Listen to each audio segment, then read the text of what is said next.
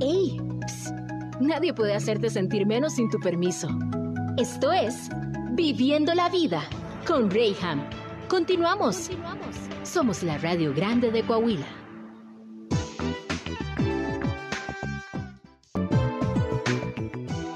Ya estamos de regreso en Viviendo la Vida y hoy me acompaña mi queridísima Regina Villarreal. ¿Cómo estás? Bienvenida. Muy bienito, Reham. Excelente también y con el gusto de poder platicar contigo acerca de este tema que nos atañe cada miércoles. Hablamos acerca de adicciones y hoy, hoy es un día en el cual vamos a tocar un tema, digamos que hemos abierto la caja de Pandora. O sea, ya hemos descubierto, por fin, nos cayó el 20, ya digo, por... eh, como, como dice normalmente Robert, pues parece pato, ¿verdad?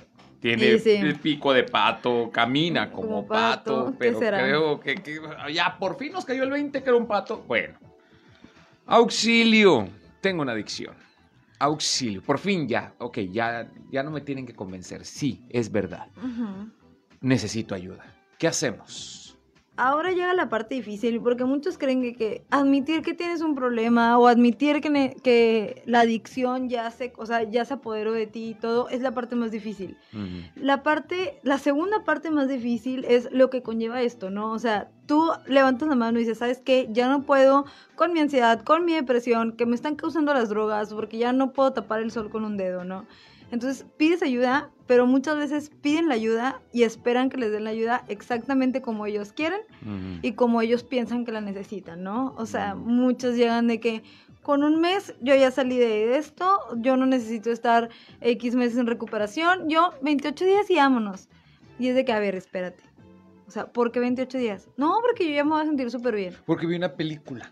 Claro, o sea, porque, o sea, ¿para qué más tiempo? Estoy perdiéndome mi vida. Y siempre me dicen este argumento, ¿no? De yo tendría que estar haciendo muchas cosas afuera, yo tendría que estar viviendo mi vida y a ver, pausa. Mm. ¿Qué estabas haciendo antes de llegar aquí?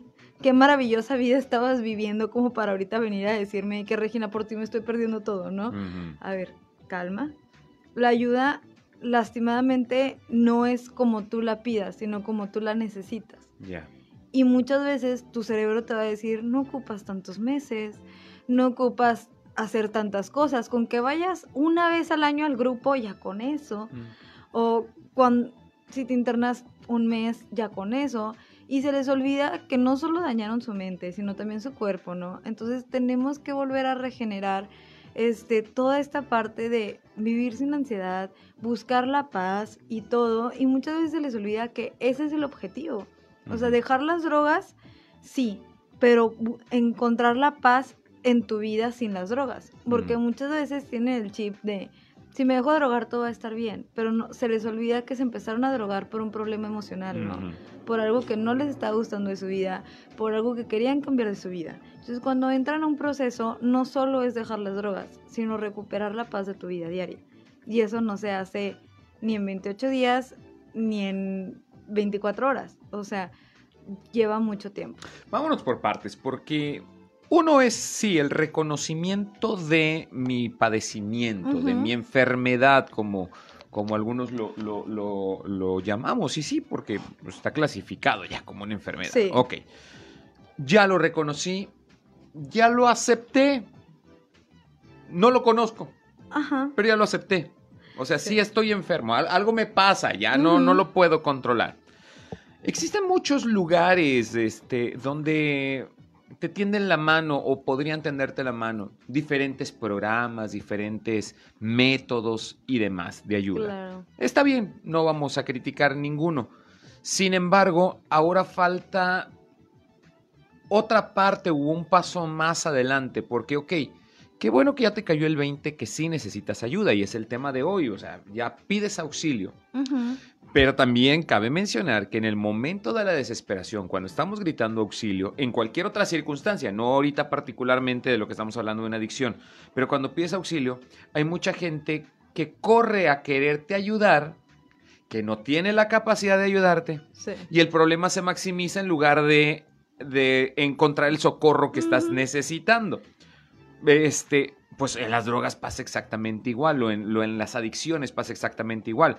Hay alguien que ya por fin está pidiendo ayuda, pero ay, pues déjate, voy a mandar a vivir con tu tío porque de joven tuvo el, el- el mismo problema, entonces él, él te va a poder enderezar.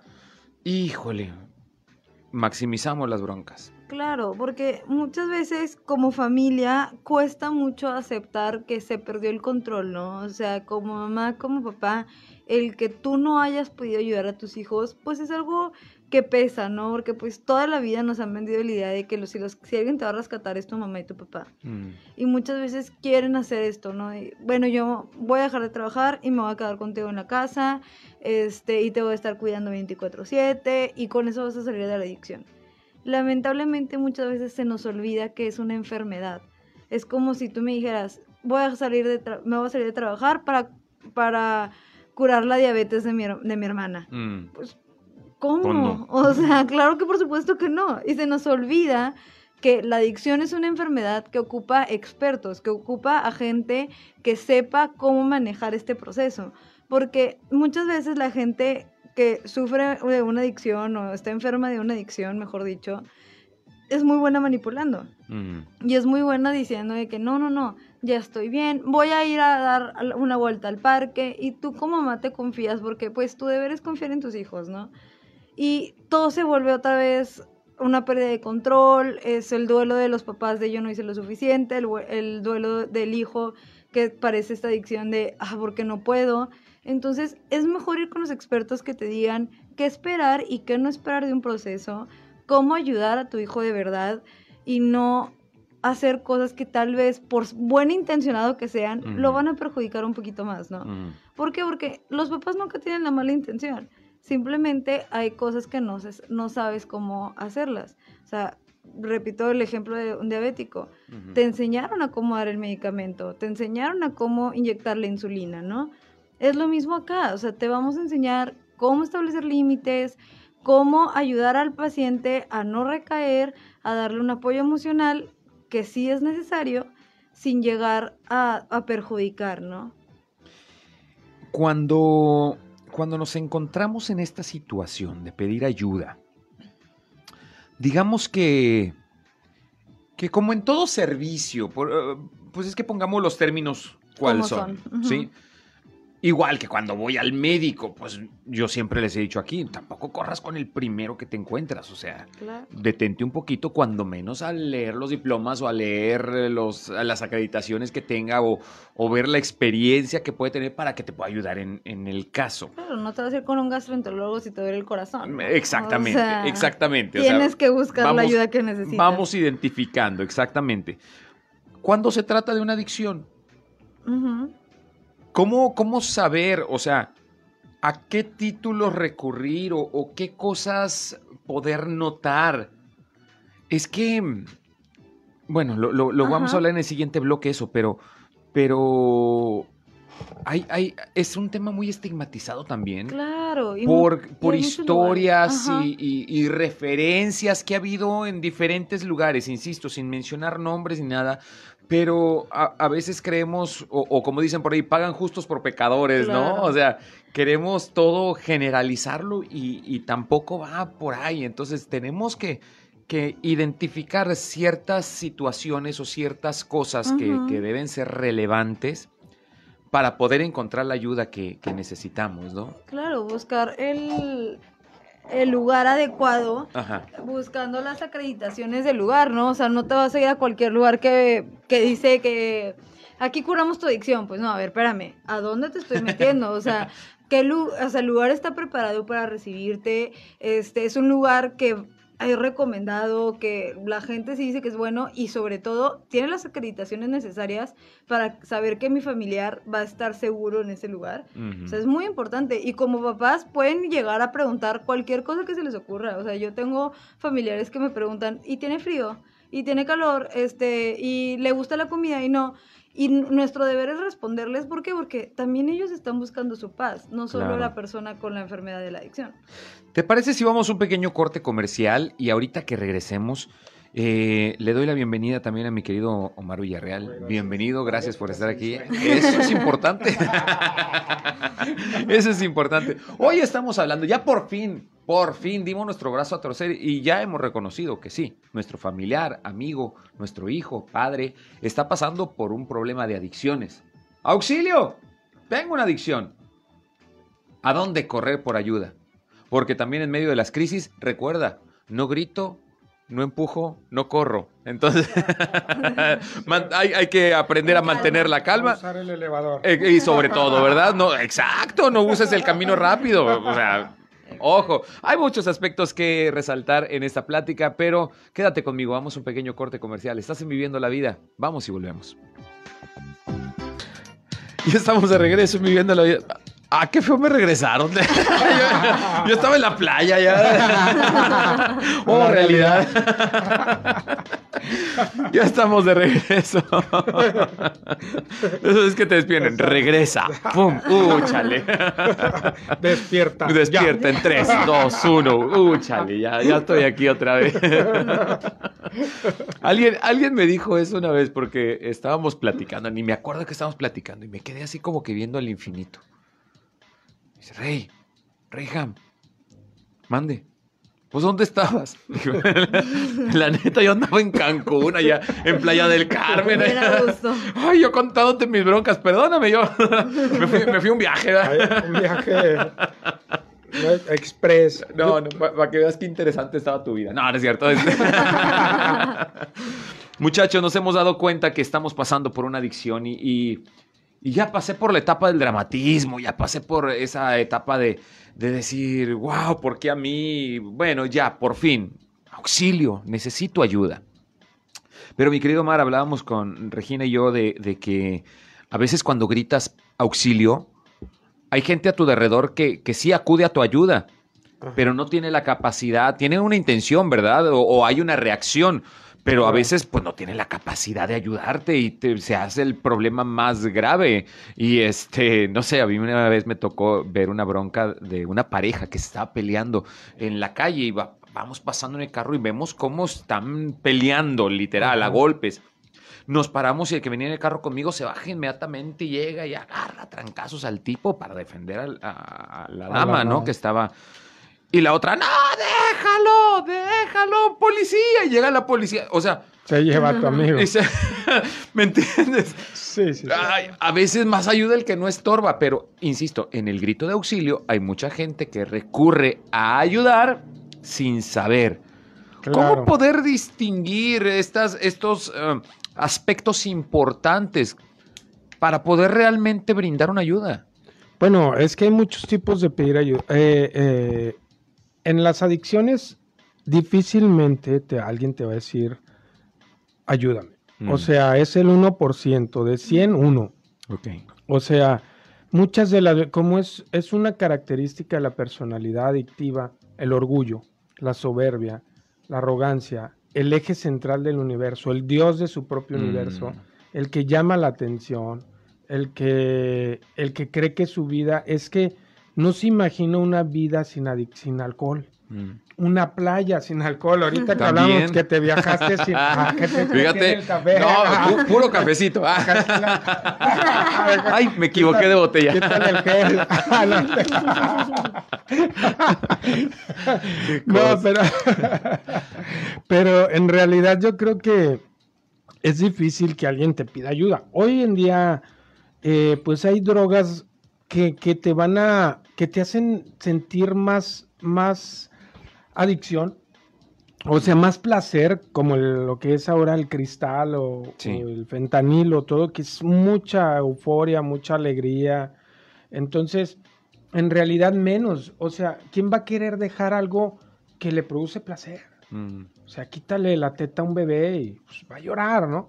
Entonces, difícilmente, pero fíjate, hay una característica una característica que empiezan a hacer cosas para que me ayuden. O sea, empiezan a aventar anzuelos. O sea, no lo piden directamente.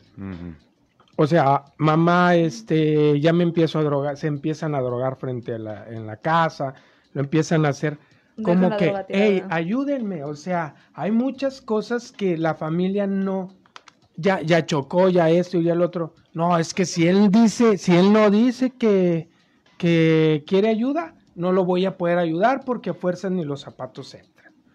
Digo, lo hablamos la otra vez, y, y sí me habló un, un paciente, un, ex, un expaciente, me dijo, hey, yo sí fui voluntario y estoy, estoy limpio desde hace Sí, la tiempo". excepción hace la regla también, nos Claro, podemos generalizar. pero el mayor porcentaje Claro. de los rehabilitados ha sido a fuerzas, ¿eh? es forzoso. Sí. O sea, no es cierto que, ay, que a fuerzas ni los zapatos entran, y que no es cierto, que No, tiene no, que no. existir su voluntad. Esto es según quién, Porque lo pueden decir muchas teorías y lo dicen, digo, con todo respeto a todos, a muchos psicólogos y colegas, lo que quieran, pero en realidad es su especialidad. Ellos lo han vivido en residencial. No es lo mismo un psicólogo, alguien clínico, alguien a alguien que ya vive en un hospital, un enfermero de casa a un enfermero de urgencias. Claro. O sea, yo he tenido enfermeros de urgencias que me dicen, o sea, wow, lo que viven, eh, mis respetos. Llega uno con una varilla enterrada en el cráneo, otro Sí, sí, en sí. el ojo, otro con una bala. Eso no lo hace cualquiera, ¿no? Claro. No tiene esa percepción. Entonces nosotros cuando llegan con nosotros, es difícil a veces alguien intoxicado con una fuerza brutal, ya que cuando te muerden, ya cuando te escupen, ya cuando te gritan, ellos no, no pueden vivir esta parte, porque la familia también no sabe lo que está viviendo. O sea, hay, hay quienes op- opinan sin saber cuál es la, par- Sí, claro. la parte de, del, de lo que es una adicción ya para residencial, un tratamiento residencial. A lo mejor ambulatoriamente se podrán tenerlos dos o tres o cuatro semanas, pero al final de cuentas está... Es que ese es mi punto, Mar, lo que tú estás mencionando ahorita.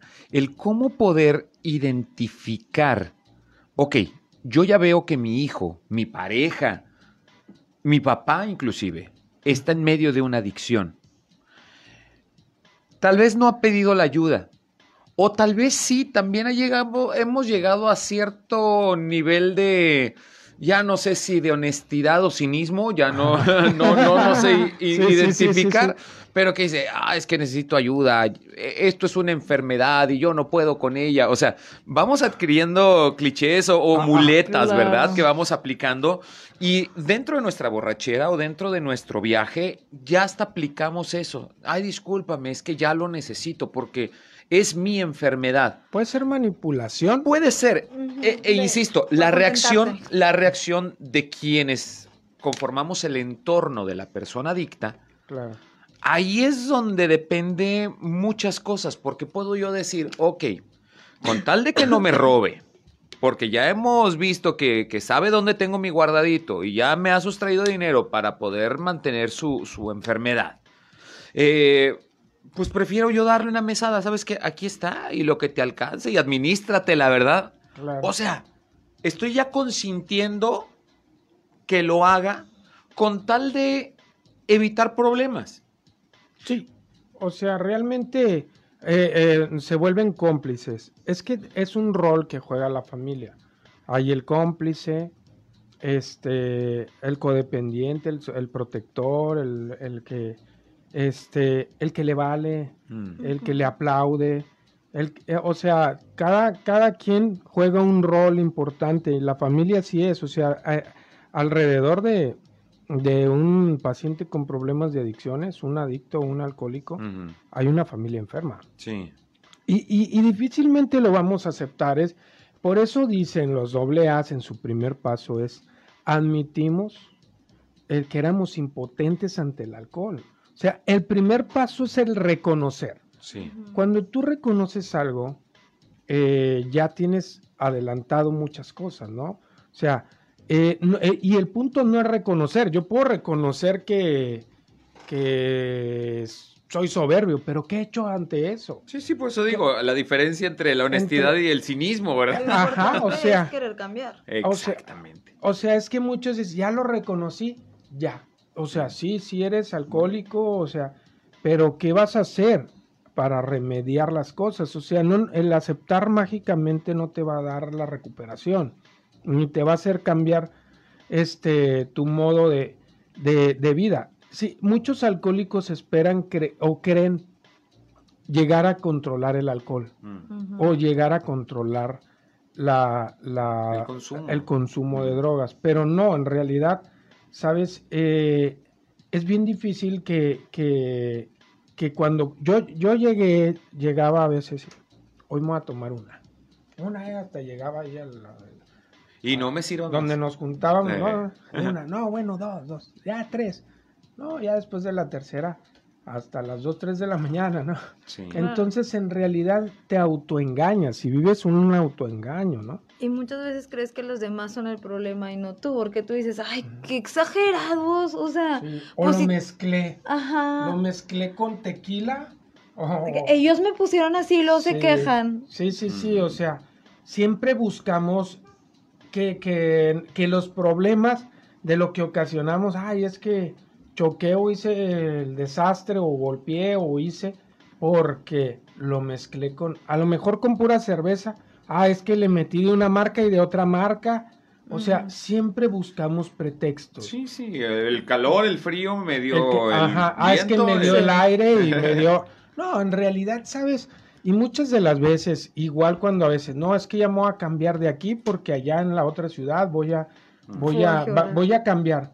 Pero en realidad no te das cuenta que el Son problema tus eres tú. fantasmas. Y muchas veces se nos olvida que si es un problema emocional, que usualmente un adicto trae algo atorado, ¿no? Depresión, ansiedad y todo esto.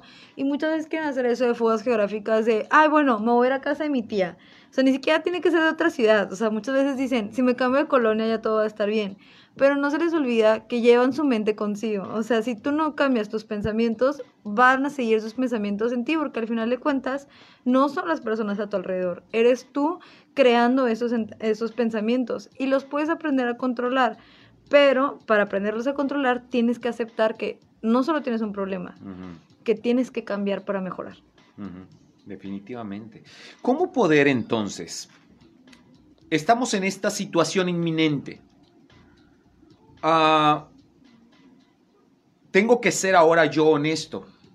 Tal vez ya mi, mi pariente o mi familiar que está pasando directamente por esta situación ya lo reconoce. Necesito ayuda porque no lo puedo controlar. Va, ok. Ok. Ahora depende del siguiente círculo, que somos los familiares, pareja, amigos, etc. Ok. ¿Cómo reaccionamos ante esto? ¿Cómo podemos identificar la ayuda? Mencionábamos, Regina y yo, que este, pues es imposible que si te duele la cabeza, con quien vas es con un gastro, o si te duele, tienes un problema de azúcar, pues no vas a ir con, Con con un Neurólogo. un neurólogo, ¿no? O sea, un, un endocrino. Sí, hay, hay que ir a la especialidad que tienes que acudir. Entonces, en este tipo de asuntos, a veces se me hace complicado y yo no quiero aceptar el Ajá. que tengo que tal vez llevar a mi pariente, a mi amigo, a mi hijo, a mi pareja, pues a un internado. Es que... O decimos, no, bueno, con que lo lleve yo aquí al grupo de AA, con eso es más que suficiente. ¿Cómo poder distinguir esa diferencia o el grado de ayuda? Todo es bueno. Mira, en realidad yo creo que eh, aquí no, no se puede inventar más de lo que, de lo que ya existe. Aquí no se, se va a descubrir el hilo negro Claro. ni nada. Existen tecnologías que nos ayudan, como las que utilizamos en Libérate, pero eh, en realidad ya es co- como un patrón. Y en, en unos, en unos libros es como, por ejemplo, un nutriólogo. No, es que el, el problema de las adicciones eh, se basa en la alimentación. O sea, eso es, Bueno. es a veces i- irónico, ¿no? O sea, que absurdo, ¿no? O sea, o, o- o me decía una vez uno de los doctores de, la- de, de- de, eh, este, el doctor Ugarte, que, que es, que es el que hizo el primer trasplante, ¿no? De médula, que decía, bueno, ¿dónde están aquellos remedios mágicos de aquel que curaba el cáncer? No es cierto, no hay nada que inventar, la claro. quimioterapia y lo que va avanzando según esa línea, ¿no? Creo que tienen mucha razón, o sea, a veces salen gente espontánea y, y abre un centro porque dice que, que eso es la solución.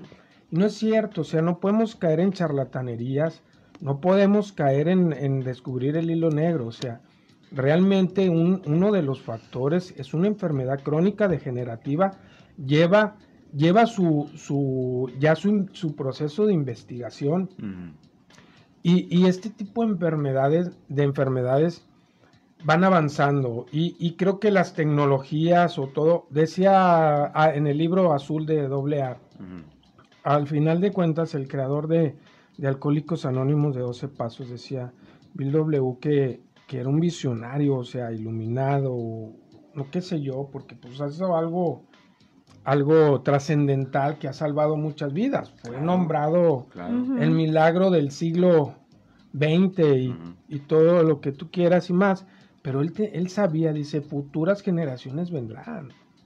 Claro. Y dejó unas páginas en blanco porque van, van a avanzar y van a salir alcohólicos con otros estigmas, ¿no? O sea, las drogas han ido avanzando, todo ha ido avanzando, o sea, el motor a gasolina sigue funcionando, pero antes era carburador, ahora full injection. ¿no? Entendiendo entonces este punto que tú me dices, Omar, vamos a, a aterrizarlo así como me regresaron de la playa, vamos a, a- a poner los pies en la tierra.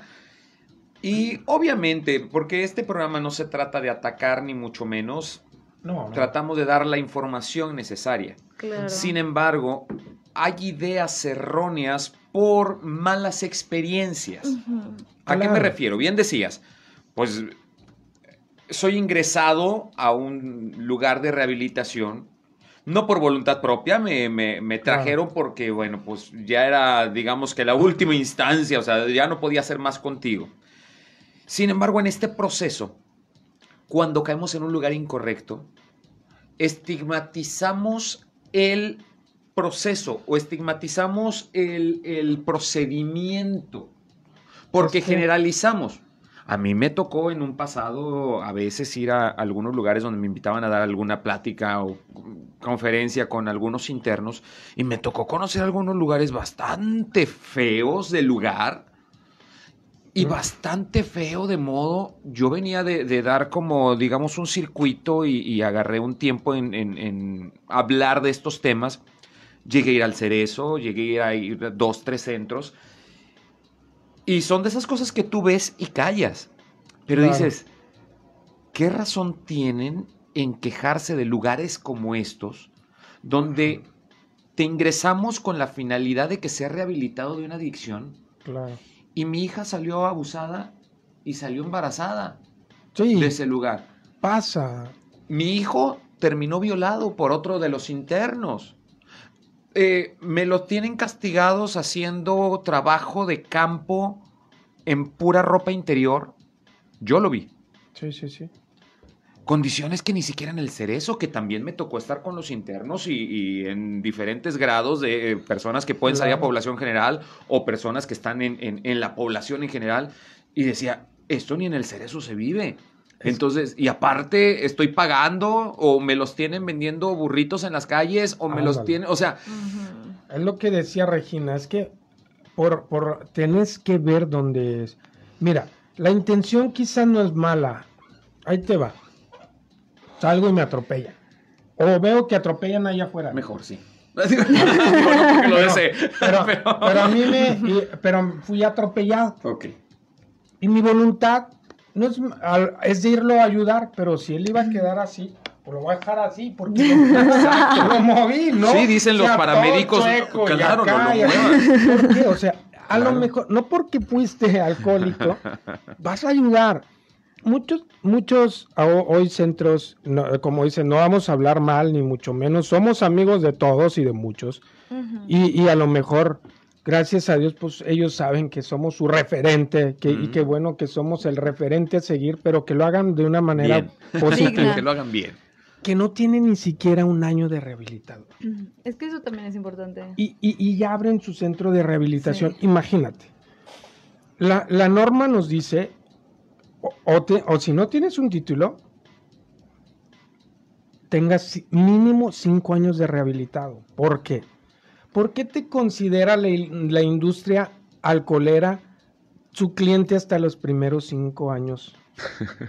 Sí me- tú no, ellos Sí. no, a nadie empieza, Sí, lo- sí, el sí. tabaquismo, el, el- eh, la, la tabacalera te, te considera su cliente todavía hasta siete años después de que dejaste de fumar. Y si hablamos científicamente, está comprobado que el 90% de las personas recaen en los primeros cinco años. Sí. Y muchas veces se nos ya- olvida que ocupamos la humildad de decir, no puedo, o sabes que este paciente me está como que trayendo muchos recuerdos míos que si tú no estás trabajando constantemente, si tú no estás yendo a tu ayuda Mm. constantemente, lo más probable es que se te antoje y recaigas. No, y aparte ya tienen la responsabilidad de un centro. Sí. Imagínate, si todavía no tiene... Predícate, no- predicador, o sea, ¿cómo vas a...? Exacto. No, no, te- no tuviste la responsabilidad durante 15 años en tu adicción, ni siquiera de pagar un recibo de luz.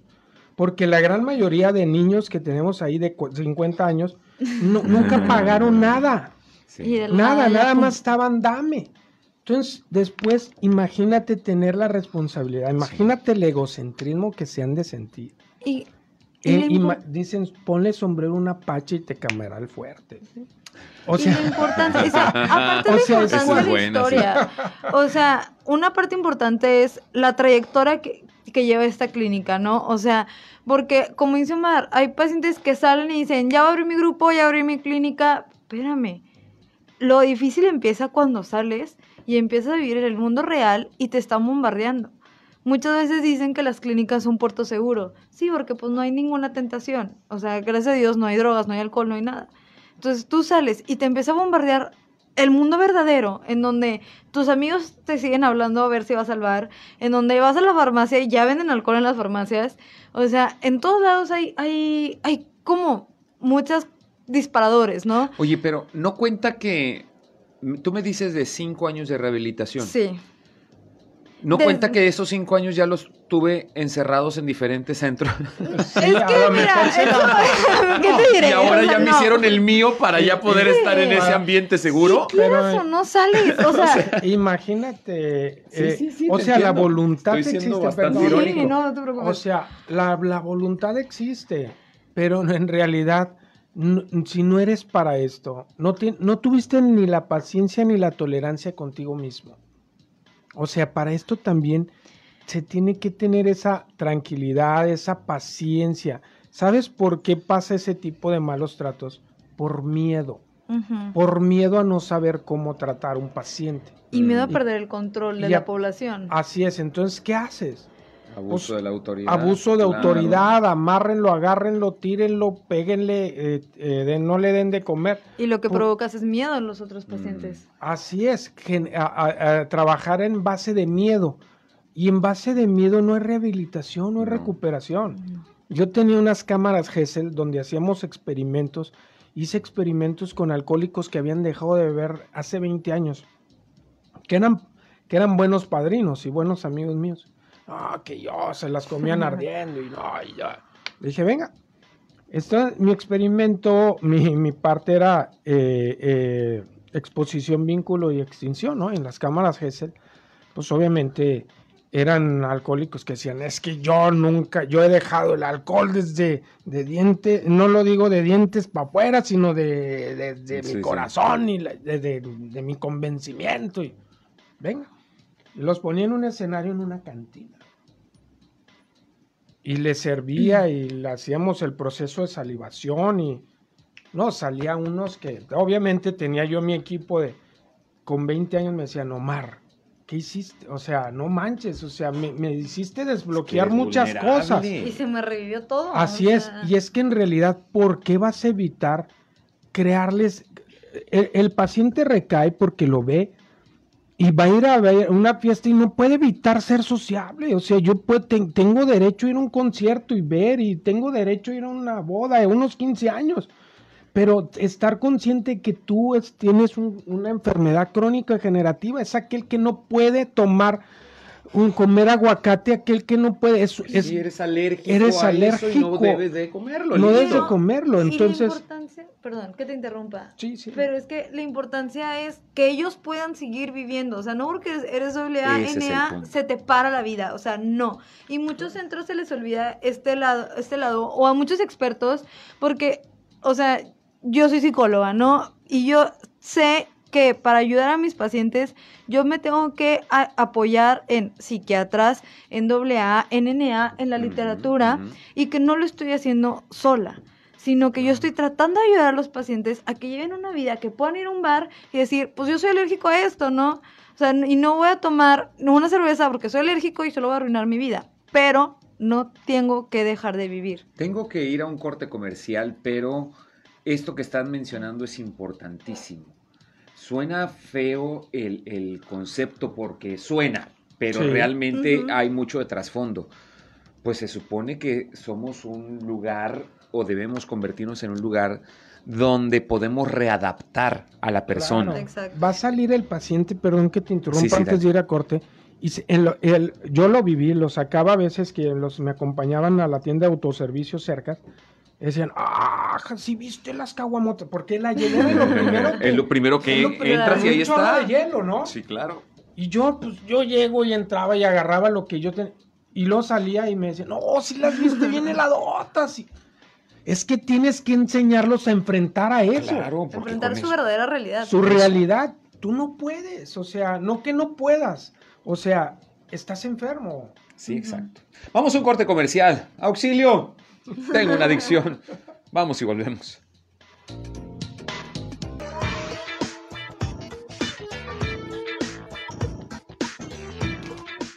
Ya estamos de regreso en Viviendo la Vida. Auxilio.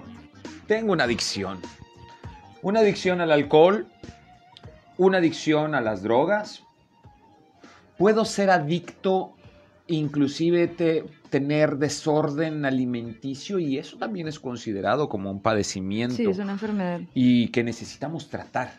Y tú dirás, una adicción, sí, al no comer también eso se convierte en una adicción, se convierte en, en un padecimiento que es digno de ser tratado. Y escúchame la palabra, digno, y en esa palabra dignidad es con la que yo quisiera cerrar este, este segmento.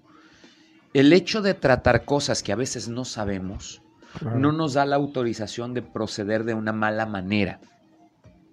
Así Vuelvo a es. repetirlo. O sea, es que- estás en un problema que no conoces, no te justifica los golpes, no te justifica maltrato, no te justifica abuso de Es- autoridad.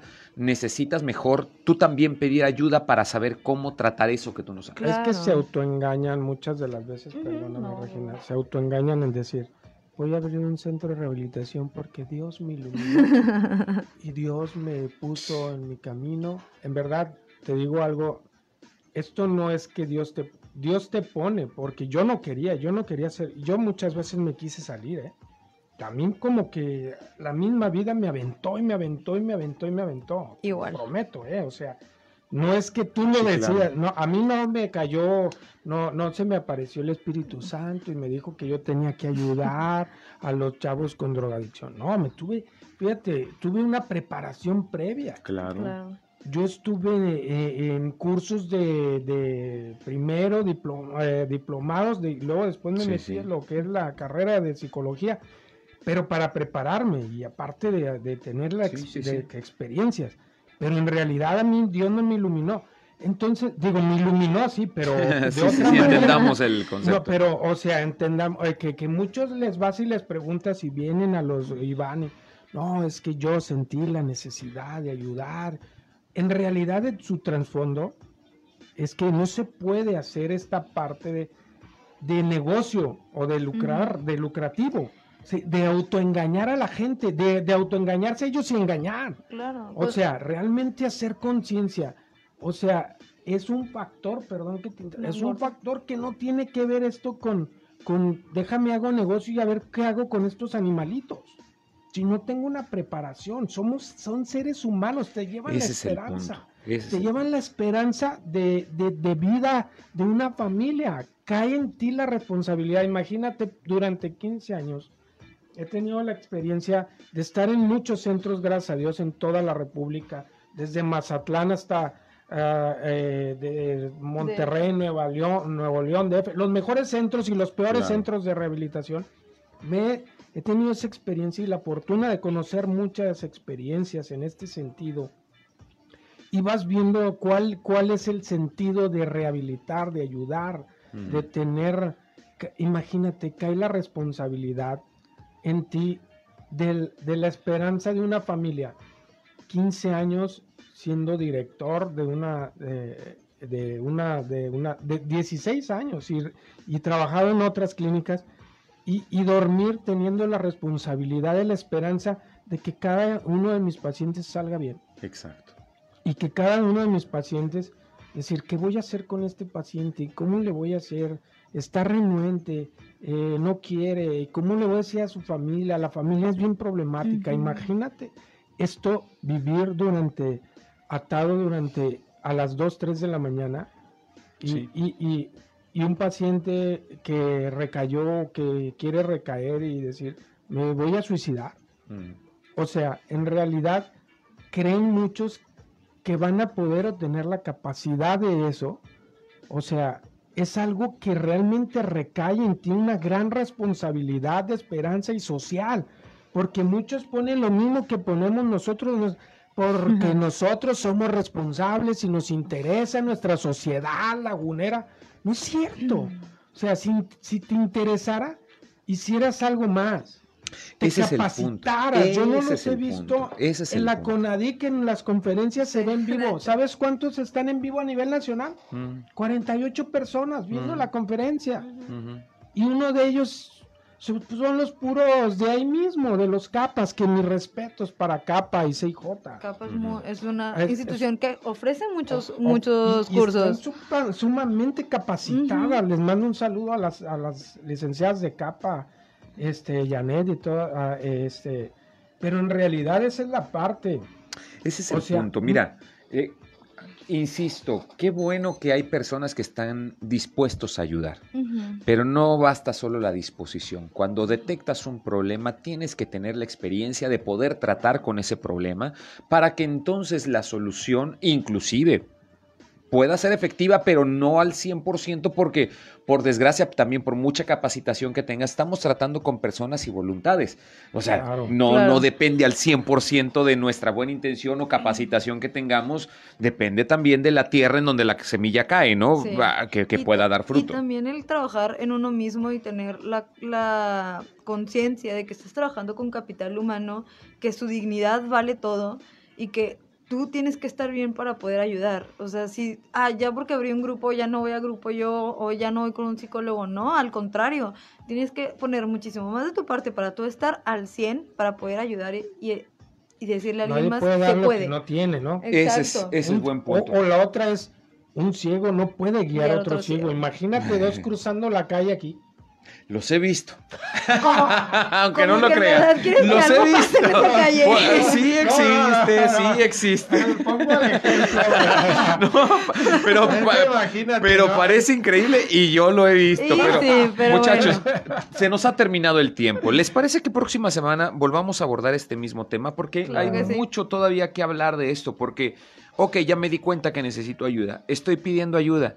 Espero estar tomando la decisión correcta del lugar en donde he decidido que me ayuden a tratar con este problema, pero esto es un trabajo integral entre yo que soy la primer línea, el que está interno, las personas que van a rehabilitar a la persona que está interna, más rehabilitar a la familia.